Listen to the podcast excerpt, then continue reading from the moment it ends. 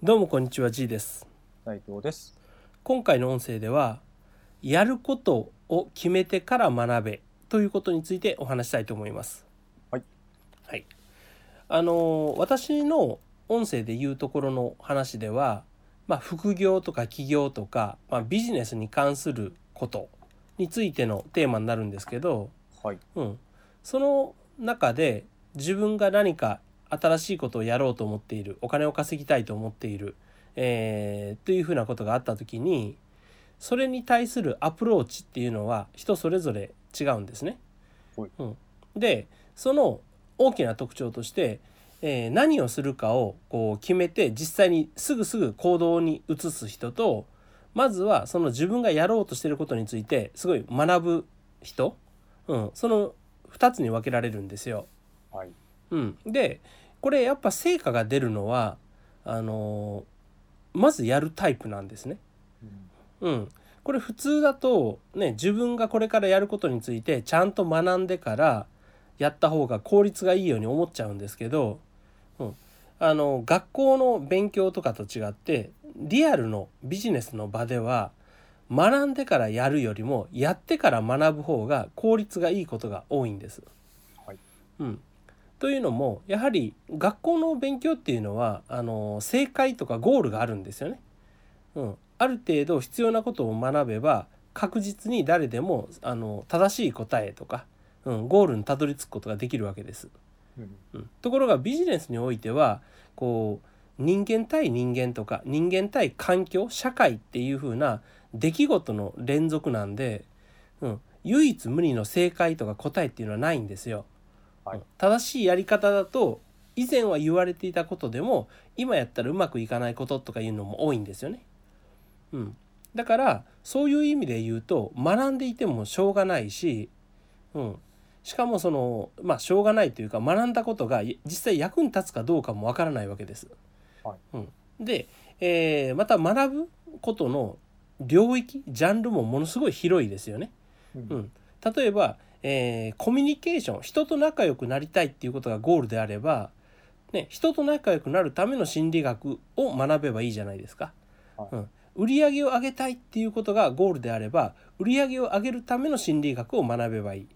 うん、だけどそう考えずに何か役に立ちそうだからといって心理学全般を学ぶ人っていうのが多いんですよね。うんうん、そうすると心理学といってもやはりそういうね行動経済学につながるようなあの人間行動に関するものから男女の心理学親子の心理学教育の心理学ね。で、えー商売の心理学いろいろありますよね。うん。うん、そしたらもうキリがないんですよ。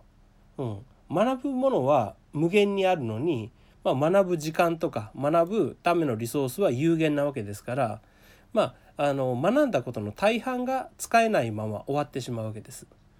うん、もちろん本人にとってみれば、ね、知識欲も満たされるしいつかどこかで役に立つだろうと思うから必要なことのように思うんですけど実際効率の面で言うとあまりよろしくないんですよ。ど。うんうん、だから何か自分が将来やりたいことがあるから、えー例えば起業について学んでいますとか、うん、心理学について学んでいますっていうタイプの人は結局なかなか行動ができなくてうまくいかない。それよりかはまずもう実際に自分で、えービジネスを始めてみるとか、うんえー誰か人と関係性を作ってみるっていうところから始めてで実際やっていくと当然うまくいかないわけですから、うん、うまくいかないどうしたらいいんだろうっていうことだけを学ぶつまり必要なことだけを学ぶっていうことが大事なんですよね。はい。うん、これ本当ここれだけ言われると当たり前のことじゃないかって思いがちなんですけど、うん、やっぱり意外と多いのが、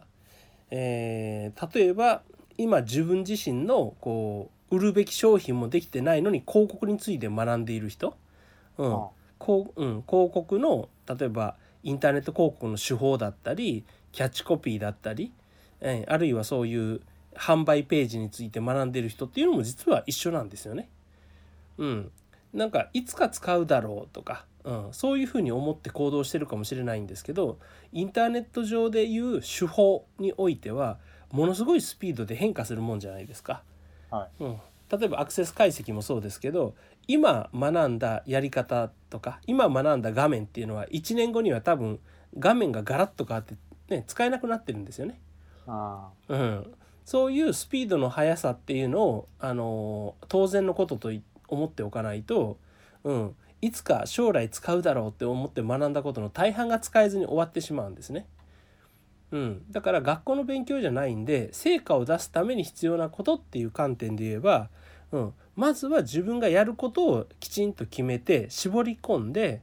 で実際にやりながらその途中で必要なことを学ぶっていうのが一番いい形なんです。あはい。うん、なんか全体像を把握してからとか、えー時系列において後の方で出てくることまで最初に学んでから開始しようと思うと、うん、時間も、えー労力も無駄にするし実際効率も悪いっていう話なんです。うん。うん、これね、えー本当今、まあ、いろんな方の起業の相談とか載ってるわけなんですけど、うん、あの勉強中とか何々について学んでいますっていう人がすごい多いんですよね。でその具体的に学んでる内容を聞いてみると大体ピントを外してるというかほとんどそれって多分使わないまま終わりますよっていうことが多いんですよ。うん、まあ例えばですけどホームページの作り方なんかもまさにそういうところでもちろん作れないよりかは作れた方がいいですけれど、うん、別にそれって自分で作らなくてもいいことだったりしますよね。うん、なのにそこを自分、えーそういう作り方を知っておいた方がいいからっていう風ななんか根拠のない思い込みだけで自分で時間をかけて学んでいるとその時間分自分が本来できたはずのことができなくなるんですよ。うん、こういうふうに、えーなんか覚えておけばいつか得でしょっていう発想ではなくそこに時間を使ったせいで自分が本来できたことができなくなっちゃうよっていうそういうふうな考え方をすることがすごい大事なんです。なるほどうん、あの時間ってものすごく有限でこの限られた時間の中で何をするのかっていうことが人との違いを生んでるんですよね。うん、あの生まれ持って得られる環境とかは大きく違うわけですけど1日24時間という時間だけは誰にでも平等に与えられてるわけです。うん、でもその24時間で成果を出せる人出せない人っていう違いっていうのはやはりこういうところの無駄があるかないかとか効率的かそうでないかっていうところが大きく影響しているのでちょっとそこに関しては、うん、自分なりにいいと思うっていうような発想ではなく本当に何が必要なのかそのためにはどうしたらいいのかっていうことをこう、うん、ギリギリまで考える、うん、突き詰めて考えるっていうことをまあ思ってほしいなと思います。はいはい、じゃあ今回の音声は以上となります。ありがとうございました。ありがとうございました